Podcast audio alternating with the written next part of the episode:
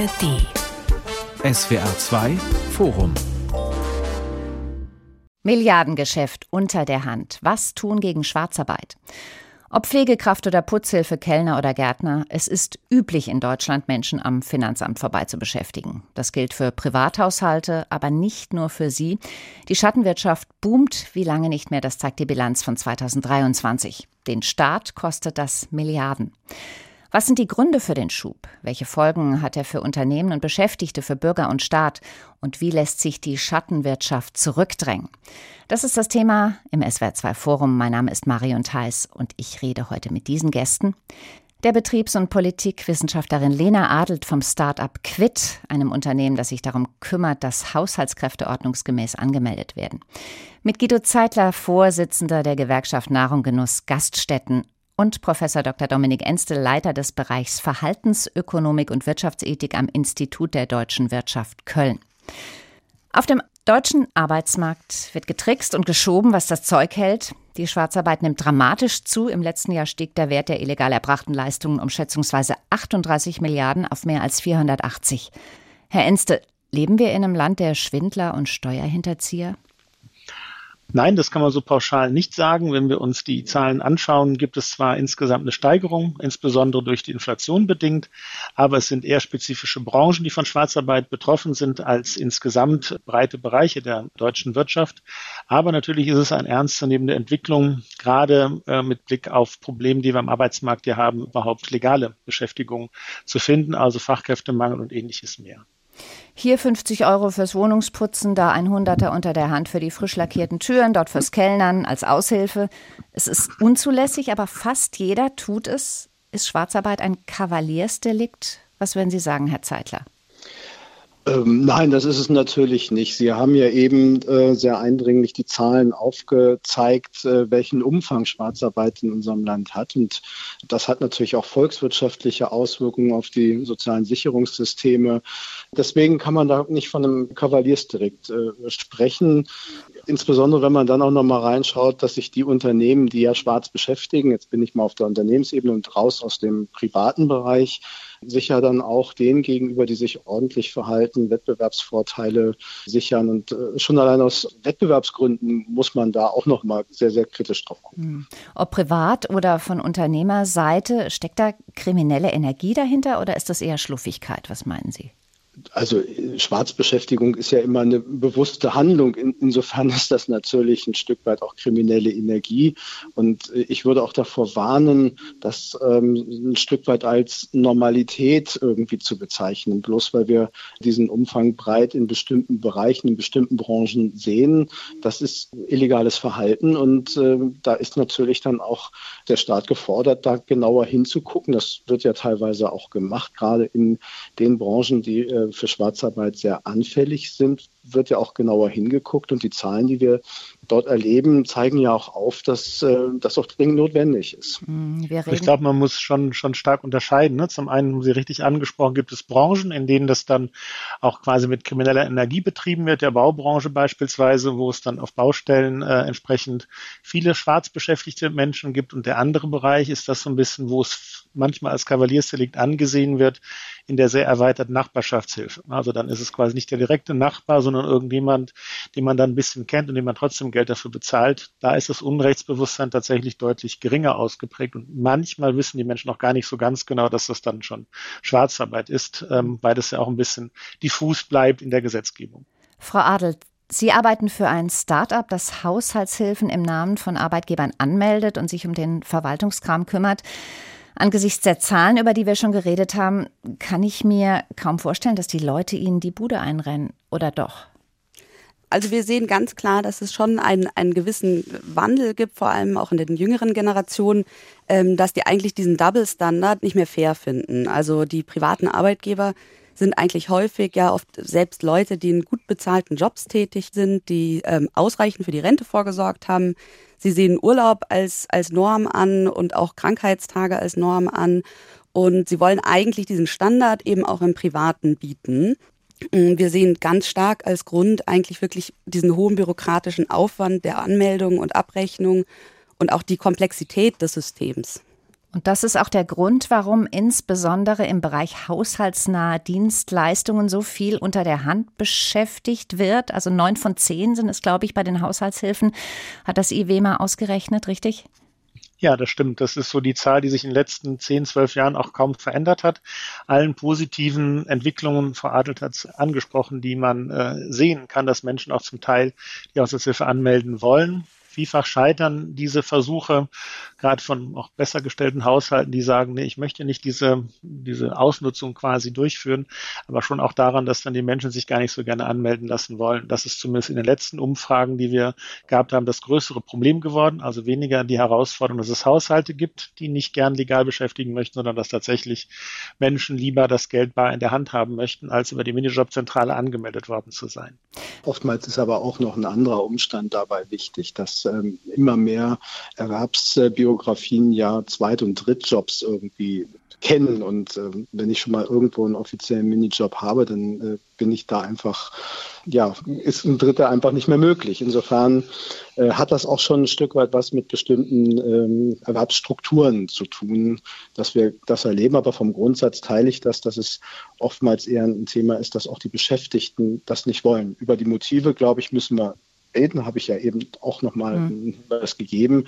Aber ich sag's mal so, der Aufwand, über die Minijobzentrale jemanden anzumelden, das ist relativ überschaubar. Gerade die Haushalte mit gutem Einkommen, das sind ja in der Regel auch die Menschen, die über eine entsprechende Bildung verfügen, die können das. Also das ist jetzt, ich glaube, das Argument äh, darf man so nicht stehen lassen, sondern es ist wirklich eher das Thema, dass viele Beschäftigte das teilweise nicht wollen. Also wir, wir sehen das, das Thema Mehrfachbeschäftigung auch ganz stark als ausschlaggebenden Grund für, zur Schwarzarbeit es eben korrekt zu machen, ist wahnsinnig schwer. Es gibt ja verschiedene, es gibt nicht nur Minijobs, es gibt ja auch die Midi-Job, Teilzeit, Vollzeit.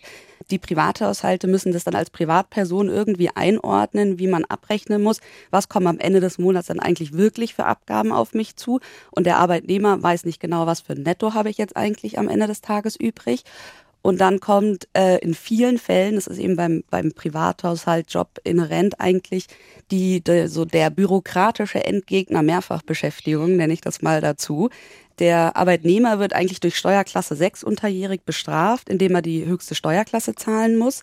Und der Arbeitgeber wird dadurch bestraft, dass eben die Komplexität, ob jetzt der Minijob zu einem Midi-Job wird oder doch ein Minijob bleibt oder der Midi-Job zu einer Vollzeitbeschäftigung führt, ja, vor viele Fragezeichen mhm. gestellt und dann gibt man irgendwie auf und dann heißt der Nebenjob eben Schwarzarbeit. Das, was Sie da gerade beschreiben, Frau Adel, das hat ja in manchen Branchen mehr, manchmal weniger Auswirkungen. Deswegen sind die ja auch teilweise unterschiedlich von Schwarzarbeit betroffen. Wo ist das denn besonders schlimm? Wir haben schon vom Bau geredet. Wie sieht es denn zum Beispiel im Hotel- und Gaststättengewerbe aus? Herr Zeitler. Also die Branche ist ja nicht umsonst im, Arbeits-, äh, im Schwarzarbeitsbekämpfungsgesetz. Äh, das hat eine lange Tradition, dass äh, in der Branche schwarz beschäftigt wird. Das hat sicherlich auch in vielen Betriebsstrukturen gerade mit der Affinität zu, zu Bargeldumsätzen zu tun. Da ist es natürlich auch ein bisschen einfacher traditionell gewesen, äh, schwarz zu beschäftigen. Und vor allem belegen das ja auch die Zahlen der Finanzkontrolle Schwarzarbeit äh, aufgrund äh, der Tatsache, dass die Branche im Schwarzarbeitsbekämpfungsgesetz ist, wird ja auch genauer hingeguckt. Es finden Schwerpunktkontrollen statt und diese Schwerpunktkontrollen zeigen auch immer wieder Schwarzbeschäftigung auf. Da hat sich allerdings ein bisschen was verändert. War das früher wirklich jemand, der gar nicht angemeldet war, trifft man das heute eher selten vor. Oftmals sind das dann eher Beschäftigungsverhältnisse, die im Rahmen eines Minijobs ähm, angemeldet sind. Das, äh, man muss sich ja nun mal die Zahlen angucken. Über eine Million Minijobs äh, arbeiten in dieser Branche. Aber tatsächlich wird oft mehr gearbeitet und ähm, dann wird der Minijob abgerechnet und den Rest gibt es dann am Ende der Schicht noch obendrauf. Mhm. So, das gibt es auch nach wie vor. Ist natürlich für die Finanzkontrolle Schwarzarbeit äh, schwieriger aufzudecken, weil erstmal ist ja eine Anmeldung da, aber da haben die inzwischen auch ähm, Routinen entwickelt und wissen genau, wie sie oder was sie prüfen können und müssen, um sowas auch offen zu legen. Wer beschäftigt denn gerne Schwarz, Frau Adels? Sie hatten erwähnt, dass es eher die Jungen sind, die das vielleicht nicht mehr so gerne machen, gerade in Privathaushalten. Wenn wir da nochmal drauf gucken, das muss man ja vielleicht ein bisschen getrennt sehen von größeren Unternehmen, die das machen. Sind das tatsächlich eher ältere oder sind das vielleicht ärmere, weil die sich das sonst nicht leisten können? Also ich würde sagen, so kann man das nicht sehen. Ähm, Im Privathaushalt ist ja die Schwarzarbeitquote bei 90 Prozent. Deswegen glaube ich, ist es schwer zu sagen, dass da irgendeine spezifische Gruppierung schwarz beschäftigt. Es ist wohl eher ein Querschnitt derer, die eben zu Hause jemanden angestellt haben. Ähm, was wir allerdings schon sehen, ist, wer diese 10 Prozent sind, die offiziell anmelden und da sehen wir ganz klar, dass die Arbeitgeber oft eben in, in, exponierten Berufen auch tätig sind, also Professoren, Beamte, Journalisten. Und ja, wir hoffen auch, dass die dann so ein bisschen als First Mover auch gelten können, um da sozusagen mal ein Umdenken in die Gesellschaft zu bringen. Mhm. Was passiert denn, wenn man erwischt wird? Kann man das einfach so wegschieben und sagen, pff, das macht doch fast jeder, also mich wird es dann auch nicht treffen? Also es ist natürlich ein Delikt, das kann man nicht einfach wegwischen sozusagen. Und ja, also eine Ordnungswidrigkeit, ne, wo man dann bis zu 300.000 Euro bestraft werden könnte. Aber es ist tatsächlich jetzt zum einen die Aufdeckungswahrscheinlichkeit relativ gering. Es sei denn, man hat einen Nachbarn, der einen denunziert, ne, dass man dann quasi äh, an den Pranger gestellt wird. Oder die Ehefrau, der Ehepartner, äh, der nach einer Trennung äh, den anderen anschwärzen will. Das sind so Dinge, die Finanzkontrolle Schwarzarbeit zumindest nennt, wie sie dann niemandem auf die Schliche kommt. Und die größte Gefahr ist am Ende natürlich immer dann gegeben, dass wenn ein Unfall passiert oder so etwas und man dann auf diesen Kosten quasi sitzen bleibt. Herr Zeitler, da werden Sie vielleicht auch noch was zu sagen können, aber bei einer Unfallversicherung, die da nicht gegeben ist, kann das Ganze durchaus teuer werden für den, der die Person dann im Haushalt beschäftigt hat. Das ist so ein bisschen immer die Drohkulisse, die man aufmachen kann, weil tatsächlich Strafzahlungen und so etwas, das ist im Promillbereich, mit denen man am Ende rechnen muss. Und dann ist es auch bei einer Haushaltshilfe nicht die große Summe, die gezahlt werden muss. Man fragt sich ja schon auch, nicht nur bei äh, Privathaushalten, bei haushaltsnahen Dienstleistungen, sondern auch sonst in der Wirtschaft, wenn die Schwarzarbeit boomt und dort gibt es immer noch genug Menschen, die dort arbeiten und freiwillig arbeiten, mehr oder weniger. Sind unsere Fachkräfte, die überall fehlen, alle in der Schattenwirtschaft untergetaucht? Also sicherlich nicht äh, alle, aber habe mal irgendwann das als nebenberuflichen Schwarzarbeiter bezeichnet. Also es sind meistens eben nicht, was man so häufig denken könnte, Arbeitslose, Sozialhilfeempfänger und andere, die äh, schwarz arbeiten, weil das wird auch sehr viel härter sanktioniert und häufig auch leichter aufgedeckt.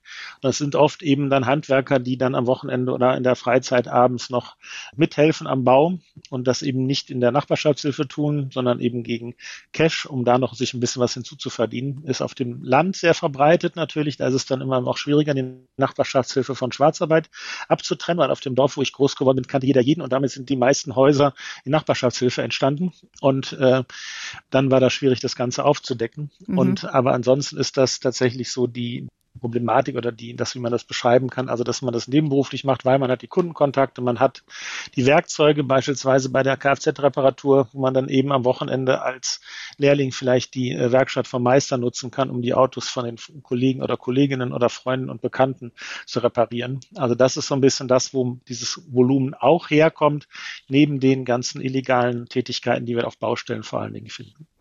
Wer lässt sich in der Gastrobranche drauf ein, schwarz zu arbeiten, Herr Zeitler?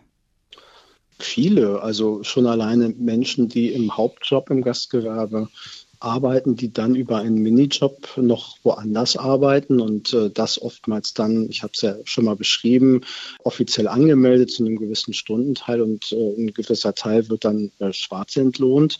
Das sind ganz, ganz klassische äh, Bereiche, aber ich, ich sage mal so, das zieht sich durch. Ähm, studentische Aushilfen in Kneipen, Cafés. Da wird unheimlich viel über das Instrument des Minijobs, ein scheinbar legaler Anstrich gegeben und dahinter verbirgt sich dann aber ganz oft ein Teil von Schwarzentlohnung. Hm. Wie ist das in der Fleisch? Das zieht sich aber wirklich komplett durch. Mhm. Wie ist das ähm, in der fleischverarbeitenden Industrie? Sind es da nicht auch eher Migranten, die betroffen sind?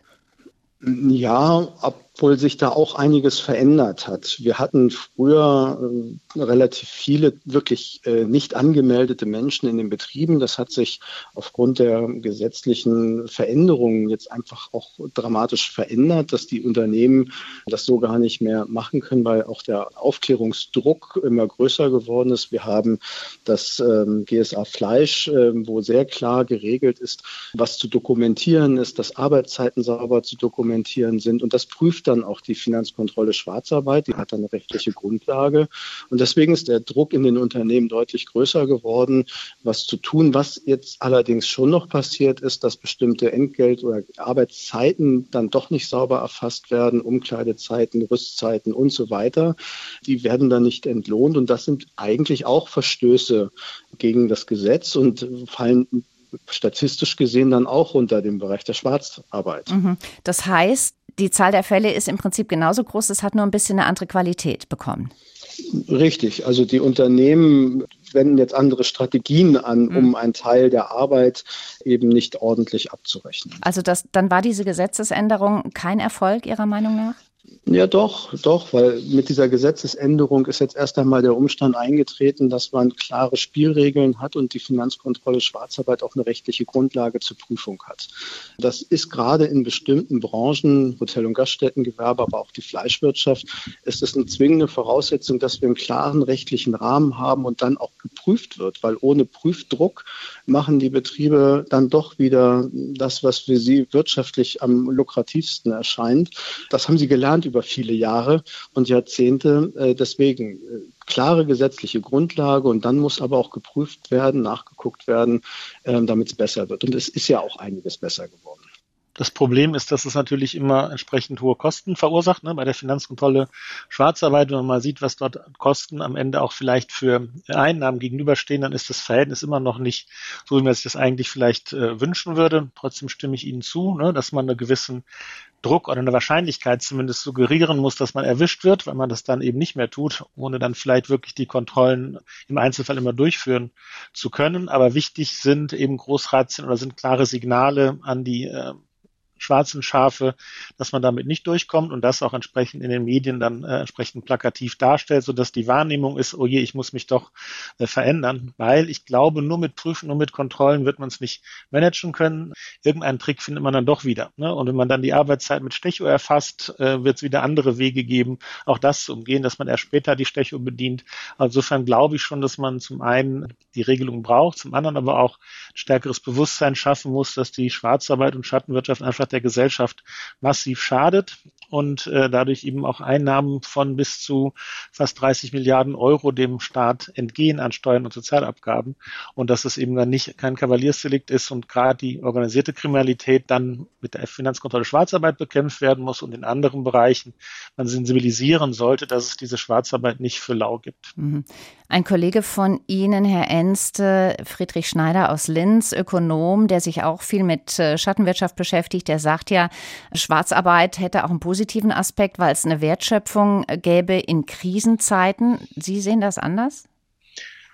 Also es, sagen wir mal so, die Schwarzarbeit selber ist vielleicht nicht ganz so negativ ökonomisch gesprochen wie reine Steuerhinterziehung. Ne, bei der wird eben nur Steuern hinterzogen, ohne dass ein Mehrwert geschaffen wird. Bei der Schwarzarbeit wird ein Haus renoviert, werden Haare geschnitten oder werden Menschen in der Gastronomie bedient, die vielleicht sonst nicht bedient würden und man die Gastronomie zumachen müsste.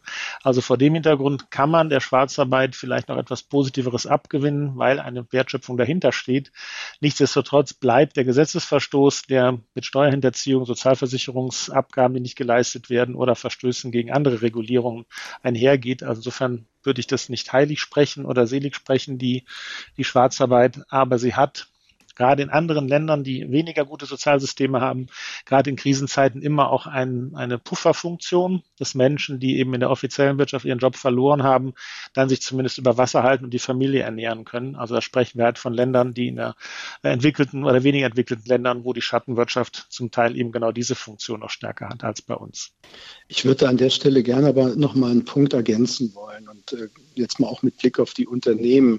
Ich kann das natürlich alles äh, erst einmal nachvollziehen, aber man, man darf ja auch nicht wirklich außer Acht lassen, dass sich Unternehmen, die dann, jetzt bleibe ich mal bei einer Gaststätte, die schwarz beschäftigt, sich gegenüber dem Unternehmen, das das eben nicht tut, äh, einfach nochmal einen Wettbewerbsvorteil äh, beschafft und dadurch eigentlich reguläre Beschäftigung weiter unter Druck gerät. Also ich, ich finde, diesen Aspekt darf man da nicht außer Acht lassen, wenn man äh, mal darauf schaut und sagt, naja, ähm, am Ende des Tages findet da eine, eine, eine Wertschöpfung statt. Ja, das ist so, aber zu Lasten derer, die sich ordentlich verhalten. Und ich glaube, damit setzen wir natürlich die Sozialsysteme, auch die, die Steuereinnahmen nochmal zusätzlich unter Druck.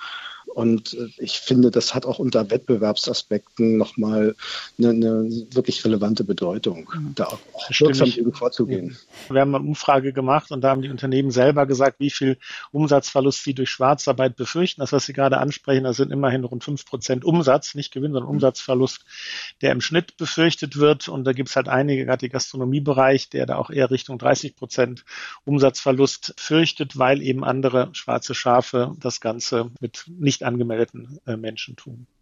Wir haben ja am Anfang mal erwähnt, dass dieser momentane Boom der Schattenwirtschaft zurückzuführen ist auf die Inflation, auf die Energiekrise.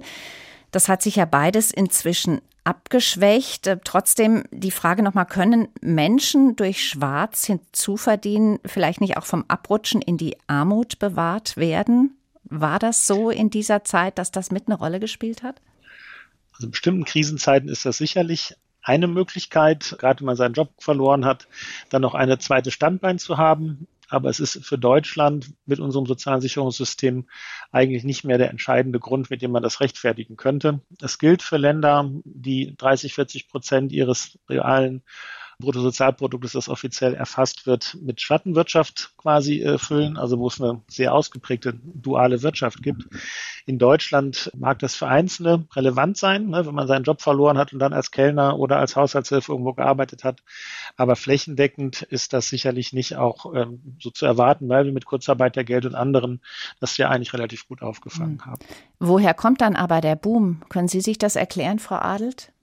Also wir sehen, die Zahlen vor allem im Privathaushalt sind ja schon, schon äh, seit jeher ziemlich hoch in Deutschland. Und wir führen es vor allem eben auf die Komplexität des Systems, die Mehrfachbeschäftigung zurück, aber eben auch den, was wir auch schon hatten, dass der Minijob eigentlich die falschen Anreize setzt. Also wir sehen bei unserem Service, dass eben viele Leute sehen, dass bei einem Minijob habe ich als Arbeitnehmer äh, null Abgaben ähm, und dann schaue ich eben, dass ich wirklich nicht über diese Grenze komme und frage auch gar nicht mehr nach, was denn, wie hoch die Abgaben wären, wenn ich über die, die Minijob-Grenze komme, die ja dann, wenn ich kurz drüber bin, auch noch gar nicht so hoch sind. Wenn wir hier über den Verwaltungsaufwand und die Bürokratie reden, darauf läuft es ja immer wieder ein Stück weit hinaus. Wie ließe sich das ändern? Also wir mit unserem Service, das ist eine Web-App, automatisieren wir eigentlich gleich mehrere Behördenprozesse für private Arbeitgeber eben von Nannies, Putzhilfen und, und Pflegekräften und verringern damit erheblich die Komplexität für Bürger. Und was wäre da eigentlich eine Lösung? Was, was wir zum Beispiel sehen, ist, dass der Staat könnte beispielsweise unser System auch den Bürgern umsonst zur Verfügung stellen. Wir haben eigentlich eine Software gebaut, die auf die bestehenden Systeme passt, die auch im großen Stil eigentlich ausgerollt werden kann. Und der Staat könnte damit den Bürgern eine digitale und eine einfache Lösung zur Hand stellen, um eben nicht mehr Schwarzarbeit oder Schwarz zu beschäftigen und gleichzeitig in der perfekten Welt könnte man sogar noch den Steuerrabatt, der ohnehin schon gewährt wird, auch zum Beispiel monatlich direkt gewähren und dann hätte der Arbeitgeber auch geringere monatliche Kosten. Man könnte Anreize auch so schaffen für Arbeitnehmer, in Privathaushalten zu arbeiten. Genau, das sehen wir eigentlich als eine, eine relativ einfache Lösung für den Staat an. Springt der Staat auf Ihre Idee an? Ähm, bisher noch nicht wirklich. Es wäre auf jeden Fall ein Wunsch, dass wir äh, näher mit Behörden und, und auch der Politik zusammenarbeiten können, weil wir eigentlich glauben, dass wir eine wirklich gute Lösung für den Privathaushalt geschaffen haben, um, um die Schwarzarbeit wirklich zu senken. Ist denn so ein System auch übertragbar auf beispielsweise Hoteliers, auch vielleicht auch einen kleinen Hotelier, der eigentlich keinen Nerv und keine Zeit hat, sich um sowas noch zu kümmern und sowieso gucken muss, dass er seine Kosten zusammenhält? Das ist also sicherlich auch übertragbar. Wir bieten das eben momentan nur für Privathaushalte an, weil wir uns darauf spezialisiert haben und eben sehen, dass es für private Arbeitgeber wahnsinnig kompliziert ist. Wenn sie über einen Minijob kommen, dann, dann wird man als Privatperson eigentlich direkt als Unternehmen eingestuft und muss wahnsinnig viele Prozesse allein für die Anmeldung durchgehen. Genau, aber sie ist sicherlich auch auf andere Bereiche anwendbar. In der Regel hat der normale Gastronom, sein Steuerberater, der auch seine Personalsachen, sprich auch die ganzen Anmeldeprozesse sowohl zur Sozialversicherung oder auch im Fall von Minijobs, das alles übernimmt. Also normalerweise bedienen sich die Unternehmen da schon auch einer Dienstleistung von Dritten. Also ein kleiner Gastronom macht das ja nicht selber. Der mhm. organisiert sich da eigentlich. Und der noch kleinere arbeitet dann aber schwarz. Würde für den die Hürde vielleicht höher werden, das zu tun? mit so einem also System? Na, der Gastronom heute schafft es ja auch jetzt schon äh, Minijobs zu beschäftigen. Wir haben über eine Million Minijobs in der Gastronomie, über eine Million, fast so viel, wie wir sozialversicherungspflichtige Beschäftigung haben. Also das ist weder, weniger die formale Hürde, sondern äh, im, im Gastgewerbe ist es wirklich eher die Frage, warum wird da so viel im Minijob beschäftigt? Und das hat wirklich was mit der Frage von Verschleierung von Schwarztätigkeiten zu tun. Da wird ein, gewisser Teil wird abgerechnet, ein gewisser Teil eben nicht wenn, wenn wir über Schwarzbeschäftigung reden. Ich will jetzt nicht damit zum Ausdruck bringen, dass jeder Minijob in der Branche gleich illegale Beschäftigung ist. Das, das will ich damit nicht sagen. Aber das Instrument selber ist einfach äh, missbrauchsanfällig. Mhm. Können Sie mal äh, da noch ein paar Beispiele nennen? Mit welchen Tricks wird da gearbeitet? Also ich weiß jetzt nur in der Gastronomie von diesem Brauereiblock.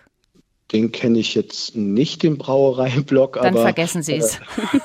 Äh, aber äh, es ist relativ trivial. Ähm, ich habe einen Arbeitsvertrag im Rahmen eines Minijobs mit so und so viel Stunden, zu dem Stunden Entgelt. Und dann wird ähm, jemand in die Dienstplanung eingeteilt und dann gibt es oftmals noch eine zweite Planung, wo einfach die Schicht ein bisschen länger dauert, die aber nicht wirklich freigängig ist und im Fall einer Kontrolle durch die FKS dann auch erstmal nicht wirklich zugänglich ist. Da laufen die Gastronomen natürlich immer Gefahr, dass sie von ehemaligen Beschäftigten womöglich angesperrt werden. So laufen dann in der Regel auch die Hinweise ab. Wenn man sich im Streit irgendwie trennt, dann gibt es dann hin und wieder mal die anonyme Anzeige bei der FKS und dann wird gesagt, guck doch mal in die Schublade, da findest du die eigentliche Planung. So und so werden die Dinge dann aufgearbeitet und sichtbar. Und das ist ein relativ gängiges Modell, weil man, wie gesagt, der Kontrolldruck ist da. Wenn die FKS kommt, dann habe ich erstmal eine Anmeldung, dann ist der ganz regulär beschäftigt und dann fängt die FKS erstmal an zu gucken, ja, wie weise ich dem Gastronomen jetzt nach, dass der eigentlich mehr arbeitet als im Minijob abgerechnet. Mhm. Und wenn wir die gesamten Umfang so ein bisschen berechnen, beziehen wir natürlich nicht nur die Arbeitszeit mit ein, auch der Materialeinsatz, ne, wird ja häufig auch ohne Rechnung dann abgegolten, ne? dann wird der Lieferant bar bezahlt und äh, es wird halt nicht alles durch die Kasse äh, laufen gelassen. Wahrscheinlich ist das der Brauereiblock, könnte ich mir vorstellen, okay. Frau Theis, den mhm. Sie angesprochen mhm. haben und man darüber dann eben dafür sorgt, dass es halbwegs plausibel ist, wie viel man die Leute beschäftigt hat, wie viel Umsatz man hatte und kann dann eben ohne die 19 Prozent Mehrwertsteuer das ganz gut einstecken. Mhm. Wie oft ja. geht das denn in äh, organisierte Kriminalität über? Das ist tatsächlich der Hauptbereich, ist das Baugewerbe, wo wir dann auch entsprechend große Razzien hatten. Und als sich die Finanzkontrolle Schwarzarbeit mal gefragt hat, wo sie denn sich darauf konzentrieren sollten bei der Strafverfolgung, habe ich gesagt, ja, bitte nicht die Privathaushalte, weil da kommt man zum einen in die Haushalte häufig gar nicht rein, wegen Schutz der Wohnung. Und wenn, ist tatsächlich die größte Kriminalität auf Großbaustellen äh, und so weiter zu erwarten. Es gibt den Straßenstrich teilweise, wo Bauarbeiter dann stehen und äh, dann ihre Dienste anbieten. Und das zu bekämpfen, gerade aus Osteuropa gibt es dann entsprechende Banden, die das Ganze dann auch professionalisiert durchführen. Da lohnen sich die Kontrollen. Da geht es halt dann tatsächlich eben auch nicht nur in Anführungsstrichen um Schwarzarbeit, sondern eben auch um weitergehende Ausbeutung, Menschenrechte und so weiter. Da hat es ja auch erweiterte Kompetenzen gegeben. In den letzten Jahren wurden da Gesetze verändert, sodass der Zoll, der da zuständig ist, kontrollieren kann. Hat das was gebracht? Aber es hat schon insofern was gebracht, als dass die Druckkulisse eine andere geworden ist und sie müssen quasi auch nicht regelmäßig jede Baustelle kontrollieren, sondern wenn die Wahrscheinlichkeit steigt, dass sie kontrolliert werden, dann halten Menschen sich oder auch die Unternehmen stärker daran und ähm, versuchen das nicht mehr oder versuchen es trickreich, aber erstmal zumindest nicht mehr so offensichtlich zu tun. Es ist ein bisschen wie beim zu schnell Autofahren. Sie werden auch nicht an jeder Straßenecke oder in jedem Kilometer auf der Autobahn geblitzt, aber die Tatsache, dass ab und zu ein Blitzer auftaucht, führt dazu, dass sie generell sich vor vorsichtiger verhalten. So kann man den Erfolg der Finanzkontrolle Schwarzarbeit vielleicht auch äh, einschätzen, auch wenn es sich vielleicht nicht immer niederschlägt in höheren Einnahmen, die dann vor Gericht geltend gemacht werden können, hat es zumindest diesen Abschreckungseffekt ein Stück weit. Die haben ja da auch technisch ein bisschen aufgerüstet und machen äh, risikobasierte Analyseverfahren. Also sie gucken schon sehr genau, welche Kriterien sind denn eher gefahrengeneigt für Schwarzarbeit und dementsprechend äh, werden dann auch Prüfregime dann entwickelt. Also mhm. das, das wird auch technisch unterstützt inzwischen. Milliardengeschäft unter der Hand. Was tun gegen Schwarzarbeit? Darum geht es heute im SWR2-Forum mit Guido Zeitler von der Gewerkschaft Nahrung Genuss Gaststätten, Dominik Enste vom Institut der deutschen Wirtschaft und Lena Adelt vom Start-up Quit. Welche Rolle spielt denn die Höhe des Mindestlohns beim Thema Schwarzarbeit? Also wenn man es simpel formulieren will, führt natürlich ein Mindestlohn erstmal dazu, dass die Schwarzarbeit attraktiver wird, zumindest solange der Mindestlohn über dem Lohn liegt, der äh, in der Schwarzarbeit gezahlt werden muss wenn ich mir die Preise so anschaue, die für Haushaltshilfen gezahlt werden müssen, Frau Adel, können Sie vielleicht auch noch ein bisschen mhm. mehr zu sagen, ähm, liegt das eigentlich schon über dem gesetzlichen Mindestlohn, sodass das nicht der entscheidende Treiber zurzeit zumindest ist. Ähm, beim Bürgergeld mag das zum Teil schon auch noch mit einer Rolle spielen, dass man dann lieber nebenher was verdient, weil es sich nicht lohnt, sich anstellen zu lassen. Aber da der Hinweis Sozialhilfebetrug oder in diesem Fall Bürgergeldbetrug wird halt sehr viel stärker sanktioniert und auch sehr viel stärker kontrolliert, dass das meinen Studien zufolge und den von Kollegen und Kolleginnen nicht den Hauptteil der Schwarzarbeit ausmachen. Also das ist ähm, eben nicht dieses, dieser Mythos, den es häufig gibt, dass das eben genau die Sozialschmarotzer sind, die nebenbei noch schwarz arbeiten. Das ist nicht die Mehrzahl der Menschen, die wir bei der Schwarzarbeit äh, vermuten oder finden können. Also das sehen wir bei uns auch ganz klar mit dem Mindestlohn. Der, der Mindestlohn, der Lohn der Privatangestellten liegt weit drüber. Bei unseren Kunden ist der Durchschnitt, das haben wir mal ausgerechnet, bei 17 Euro die Stunde, also weit entfernt von den 12,41 Euro. Mhm. Ist das denn auf der anderen Seite ein Problem, dass Menschen jemanden bezahlen müssen, den sie sich nicht mehr leisten können, gerade im privaten Bereich, wenn es zum Beispiel um Pflege geht. Ich glaube, ein gutes Beispiel ist diese 24-Stunden-Pflege. Muss man da, um das bewältigen zu können, nicht einfach die Leute schwarz arbeiten lassen? Nein, da lügen wir uns ganz etwas in die Tasche. Wir tun quasi so, ich habe mich viel mit Pflegeversicherung auch beschäftigt und de facto können sie das gar nicht finanzieren, wenn sie eine 24-Stunden-Rundumpflege gewährleisten möchten und die dann nicht im Heim stattfinden soll, sondern das zu Hause durchführen möchten. Weil wenn sie da alle Arbeitsschutzvorschriften einhalten wollen würden, dann äh, sind sie jenseits von Beträgen, die auch vermutlich nicht mal ein Prozent der Bevölkerung mehr zahlen könnte. Und ähm, genau da hinzugucken, da zu schauen, wie man praktikablere Lösungen findet, dass es eben nicht bedeutet, quasi drei Menschen acht Stunden pro Tag beschäftigen zu müssen. Da, glaube ich, müsste Politik genauer hingucken, weil im Prinzip schauen wir da von allen Seiten nicht so genau hin, wie dann Menschen aus Rumänien für drei Monate kommen und pflegen oder aus Polen und dann wieder zurückgehen und dann die Schwester kommt und wir da eigentlich einen sehr großen Markt sehen, der so stillschweigend geduldet wird, weil es eben noch nicht wirklich einen offiziellen Weg oder Lösung gibt, wie man genau dieses Thema Pflege lösen könnte, mhm. was ja noch zunehmen wird. Wir reden natürlich darüber, dass ähm, Arbeitsschutzvorschriften natürlich auch erst einmal für die Menschen gilt, die in der Pflege im häuslichen Bereich arbeiten. Und da wird natürlich permanent gegen verstoßen. Man hat dann auch äh, ja eine unheimlich große Verantwortung der zu pflegenden Person gegenüber. Und das unter einem solchen Arbeitsdruck äh, zu bewerkstelligen, das ist natürlich eigentlich in so einem Modell eine Zumutung, eine Riesenbelastung. Äh, und insbesondere dann, wenn Menschen, in der Regel sind das ja auch Frauen, die aus Osteuropa dann nach Deutschland für drei Monate oder manchmal auch länger kommen, die privaten äh, Opfer, die gebracht werden müssen, die sind oft getrennt von Familie, von den eigenen Kindern. Das ist schon ein Arbeitsmodell, was wirklich extrem belastend ist. Aber ich teile das, äh, was der Enste gerade gesagt hat. Wenn, wenn das momentan so nicht stattfinden würde, wäre der Pflegenotstand in unserem Land natürlich noch ein Vielfaches größer, aber wir wüssten gar nicht, wie wir Menschen, die Betreuungsbedarf haben, dann entsprechend versorgen könnten. Das, mhm. Das heißt, wir brauchen dann natürlich dringend eine politische Debatte um die Frage Finanzierung der Pflege. Das wird ja auch sehr kontrovers geführt. Aber wir brauchen dann auch Antworten darauf, wie wir überhaupt Pflegekräfte in Deutschland auch ähm, zur Verfügung äh, haben. Und da passiert ja einiges. Politik versucht ja gerade im, im Ausland da über Anwerbeprozesse global Pflegekräfte zu akquirieren. Aber das wird keine schnelle Lösung geben. Zumal die woanders ja auch gebraucht werden. Ne? Ja, ja, klar. Genau. Das kommt noch dazu. Genau.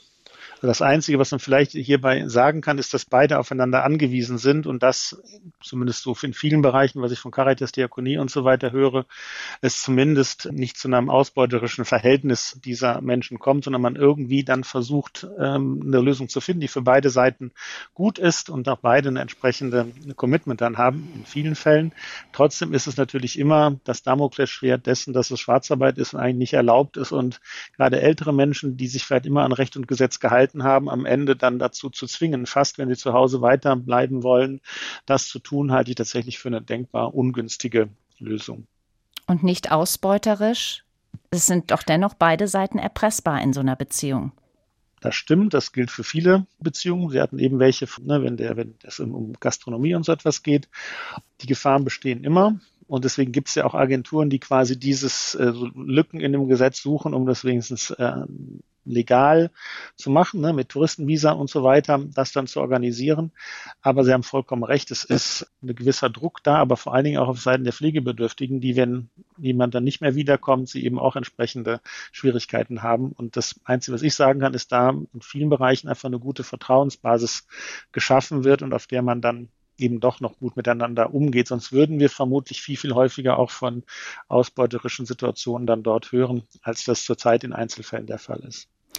Also im Bereich der privaten Pflege kommen wir derzeit überhaupt nicht aus, ohne unter der Hand arbeitende Menschen. Ist das vielleicht auch ein Grund dafür, dass Menschen so eine Art Doppelmoral gegenüber der Schwarzarbeit haben? Oder warum ist das so, dass sie so gesellschaftsfähig und akzeptiert ist? Also zum einen kennen viele Menschen jemanden, der schwarz hat arbeiten lassen. Das sind meist dann so im kleinen Bereich, also Kfz-Reparatur, die man dann ohne Mehrwertsteuer erledigt hat oder gerade beim Hausbau, dass man dann irgendjemand empfiehlt, der wirklich sehr gut Fliesen legt und das Ganze auch für viel günstiger macht und äh, fünf Räume macht und man nur einen quasi offiziell vergibt. Auch das ist ja dann ein denkbarer Weg zu vermeiden, dass man irgendwie auffliegt, ne, wenn, wenn jemand sagt, dass einer schwarz gearbeitet hat. Also das ist etwas, was Menschen zum einen kennen, zum anderen in Umfragen verurteilen verurteilen die meisten Leute Schwarzarbeit. Es ist kein Kavaliersdelikt. Also die meisten sagen nicht in europäischen Umfragen, es sei ein Kavaliersdelikt. Aber sie machen es halt häufig doch gerne, weil man zulasten eines Dritten, nämlich des Staates, äh, sich profitiert und beide Seiten profitieren. Und damit natürlich genau die Problematik beschrieben ist, dass der Steuerzahler eben nicht mit am Tisch sitzt, wenn diese Verhandlungen stattfinden. Und deshalb ist Schwarzarbeit zum einen im kleinen Umfang meistens geduldet, im großen Stil dann nicht. Aber das ist der letzte Punkt vielleicht, im europäischen internationalen Vergleich ist die Schwarzarbeit in Deutschland auch nicht so verbreitet wie beispielsweise in osteuropäischen oder südeuropäischen Ländern. Auch da muss man sehen, dass diese 11 Prozent des Bruttoinlandsproduktes, die Herr Schneider ausgerechnet hat, immer noch im unteren Bereich von eigentlich fast allen Ländern weltweit mhm. liegt. Herr Schneider, Ihr Kollege, der Ökonom aus Linz. Exakt, genau. Also die Distanz und die Skepsis gegenüber dem Staat, die vielleicht auch in unserer Gesellschaft mehr wird, könnte möglicherweise zu noch mehr Schwarzarbeit führen? Das Würden ist zumindest eine Gefahr, wenn man dann äh, sieht, wo gibt es viel Schwarzarbeit, viel Schattenwirtschaft, wo weicht man quasi aus, dann sind es Länder, in denen man wenig dem Staat gegenüber vertraut. Es ist ein, ein wichtiger Erklärungsfaktor, also die Steuermoral eher gering ist gilt weltweit betrachtet halt insbesondere für Regime, die eine schlechte Qualität an öffentlichen Institutionen liefern, also eben nicht verlässliche staatliche Rahmenbedingungen bieten. Und beispielsweise geringer oder auch nicht so ausgeprägt, obwohl die Steuersätze hoch sind, ist die Schattenwirtschaft in skandinavischen Ländern, weil dort die Distanz zum Staat eben deutlich geringer ist. Also das heißt, man kann, indem man den Menschen verdeutlicht, wofür die Steuern ausgegeben werden, dass der Staat sie vorsichtig sinnvoll ausgibt, tatsächlich dafür sorgen, dass auch Schwarzarbeit und Schattenwirtschaft weniger attraktiv werden. Ja, ich denke auch, dass das also ein gesellschaftliches Verständnis auch vor allem äh, geschaffen werden muss. Es herrscht ja auch viel Unwissenheit in dem Thema. Also ich glaube, es wäre zum Beispiel ein Anstoß von einer größeren Werbekampagne vom, vom, von der Regierung, um da auch mal aufzuklären über den ganzen Bereich, sehr hilfreich. Das haben wir tatsächlich mal versucht. Wir haben also mit der Schwarzarbeit Schattenwirtschaft, wir heißt der Schneider und ich, zu gucken, zu sagen, erstmal weist man auf das große Problem hin und zeigt aber, dass es in Deutschland relativ wenig verbreitet ist, verglichen mit anderen Ländern und was man tun kann, um es zu verbessern. Und das ist ein langer Weg, weil wenn man einmal etwas manifestiert hat, ist es sehr schwierig, davon wieder wegzukommen. sieht man bei der Haushaltshilfen. Ja, die 90 Prozent sind relativ stabil, egal was der Staat an Vereinfachungen gemacht hat. Und deshalb ja, mein Plädoyer vor allem dafür zu sorgen, dass es nicht weiter zunimmt und nicht gesellschaftsfähig ist, schwarz zu arbeiten, weder in der Gastronomie noch in anderen Bereichen, sondern man weiter sich bewusst ist, was es für ein hohes Gut am Ende eigentlich auch ist, dass wir meistens denken, dass der Staat unsere Steuereinnahmen nicht verschwendet. Ich finde allerdings, dass wir da ein kleines Paradoxum gerade ähm, erlebt haben, weil mit einem kleinen Blick zurück, äh, wir hatten die Corona-Pandemie und da hat ja gerade der Staat für bestimmte Bereiche sehr eindrucksvoll gezeigt, dass er handlungsfähig ist. Mit Blick auf die Gastronomie wurden wirklich Milliarden Unterstützungspakete geschnürt, um die Unternehmen äh, zu unterstützen. Und, und das geht natürlich nur so lange, der Staat auch über einen auskömmlichen Haushalt verfügt. Und wir haben ja gerade eine sehr intensive Debatte um Investitionsfähigkeit des Staates in Transformationsthemen und, und, und. Und trotz allem wir dieses wirklich konkrete, gute Beispiel über die Handlungsfähigkeit des Staates ja hatten, scheint es auf der anderen Seite genau zu diesem grundsätzlichen Misstrauen zu kommen, dass bestimmte staatliche Strukturen gefühlt nicht mehr so funktionieren. Das ist ja oftmals eine Gefühlsfrage. Das ist ja gar nicht mal, wenn man mal näher hinschaut, immer so durch ganz konkrete praktische eigene Beispiele hinterlegt. Aber das ist so eine, so eine Gefühlsfrage geworden. Ich habe da auch keine Antwort drauf, wie man, wie man das anders machen kann, aber macht nochmal deutlich, dass man, äh, glaube ich, bestimmte Zusammenhänge den Menschen wieder besser erklären muss. Warum mhm. funktioniert was und warum funktioniert eben was nicht und was braucht der Staat, damit es funktioniert. Und das sind erstmal ja, ein paar Regeln, was die Steuergerechtigkeit, die Steuerehrlichkeit betrifft.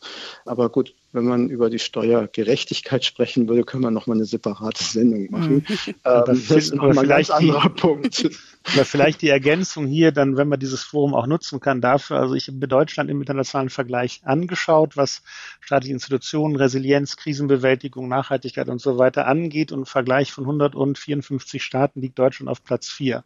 Also das heißt, wir sind sehr viel besser als, Sie haben es gerade angesprochen, äh, Herr Zeitler, die, die Wahrnehmung. Also wir sind eigentlich relativ gut, aber wir neigen tatsächlich immer dazu, über die Dinge, die nicht gut gelaufen sind, so unendlich viel mehr zu sprechen, als über die doch relativ resilienten Möglichkeiten in der Krise, sei es die Kurzarbeit, die uns sehr stark geholfen hat und anderes mehr, oder die Hilfen, Sie haben es angesprochen, für Gastronomen, die Deutschland verglichen mit vielen anderen Ländern sehr viel besser durch die Finanzkrise, aber auch durch die Energiekrise und so weiter gebracht hat.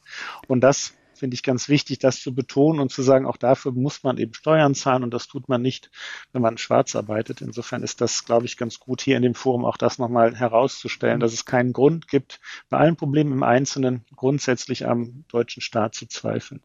Wir haben ja auch schon ganz kurz gesagt, ähm, dass es gut ist, den Druck aufrecht zu erhalten, schon damit einfach die Gefahr ein bisschen da ist, dass man entdeckt wird, dass man auch wirklich steuerehrlich ist, dass man die Menschen anmeldet, die bei einem arbeiten. Die FKS, die Finanzkontrolle Schwarzarbeit beim äh, Zoll, die da zuständig ist, die hat 8600 Ermittler bundesweit. Müsste man da nicht doch noch mal aufstocken, damit es zumindest mehr Zollermittler gibt als Menschen, die, was weiß ich, Fahrkarten im Bus kontrollieren? Also ich bin äh, skeptisch, dass das tatsächlich was hilft, weil wenn Sie sich die Zahlen anschauen, die Ausgaben und die Einnahmen, dann stehen die jetzt schon in einem relativ großen Missverhältnis. Ich glaube, die Zahl an ähm, Finanzkontrolle Schwarzarbeit Mitarbeitern reicht völlig aus. Was man vielleicht gucken könnte, ist, dass man mehr von diesen Mitarbeit Menschen auch tatsächlich auf Baustellen oder in Unternehmen oder in Gastronomiebetriebe hineinschickt und nicht so viel quasi eher am Schreibtisch äh, beschäftigen lässt, was wohl ein Problem noch ist, weil zum Teil die Mitarbeiter eben nicht aus diesem Bereich der Kontrolle der Ermittler vor Ort kommen, sondern eben eher auch aus Bürotätigkeiten. Aber ansonsten glaube ich, die Zahl, reine Zahl selber und die Kosten, die dort entstehen, reichen eigentlich aus für zielgenaue Kontrollen. Und äh, Herr Zeitler hat es angesprochen, mit Hilfe von digitalen Instrumenten und Tools kann man die auch sehr effizient einsetzen. Die derzeitige Bundesregierung hatte sich ja vorgenommen, Schwarzarbeit zumindest im äh, Privathaushalten dadurch zu verringern, dass sie ein Gutscheinmodell einführt. Also, dass Privatleute, die wenig Geld haben, in diesem Bereich haushaltsnahe Dienstleistungen unterstützt werden. Davon haben wir aber nichts mehr gehört. Wäre das sinnvoll, Frau Adelt?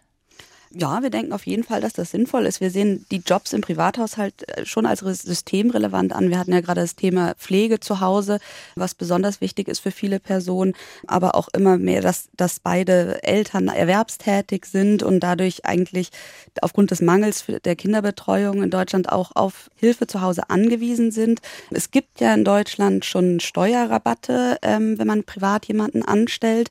Hier kann man natürlich super Anreize schaffen auf Arbeitgeber, aber auch auf Arbeitnehmerseite zum Beispiel. Also das Gutscheinmodell könnte noch kommen? Rechnen Sie damit?